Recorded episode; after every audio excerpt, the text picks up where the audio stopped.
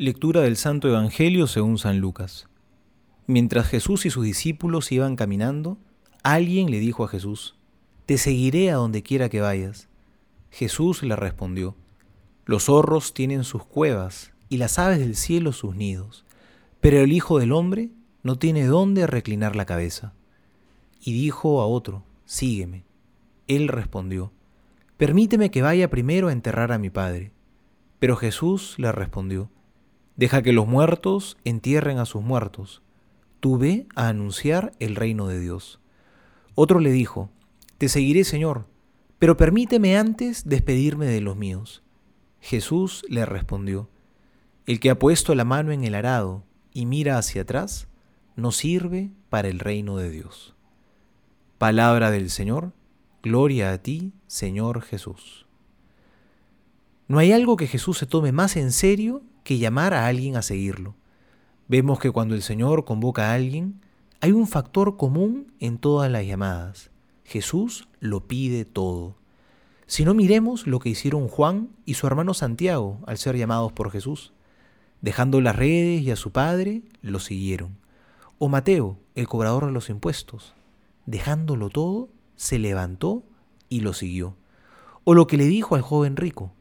Anda, vende todo lo que tienes, dáselo a los pobres y sígueme. Hoy vemos la misma característica en todas las llamadas que Jesús hace. Le recuerda a uno que si quiere seguirlo, no hay dónde reclinar la cabeza. Al otro le dice que no anteponga nada a la vocación, deja que los muertos entierran a sus muertos.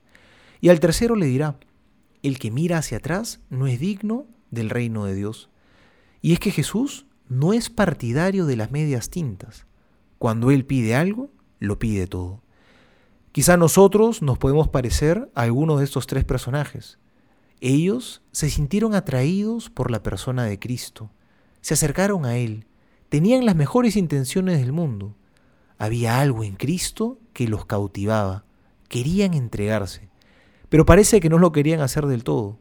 Querían guardarse una tajada del pastel para ellos, no querían darlo por entero, porque en el fondo permanece la desconfianza. Si lo doy todo, ¿con qué me quedo después? No se puede confiar del todo en el Señor. Son algunos pensamientos que dan vueltas. ¿De verdad valdrá la pena dejarlo todo? ¿Será cierto todo lo que Jesús promete?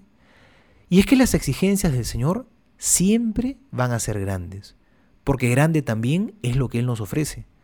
Recordemos que si amamos a Dios sobre todas las cosas y lo seguimos, estar con Él es ya la mayor recompensa.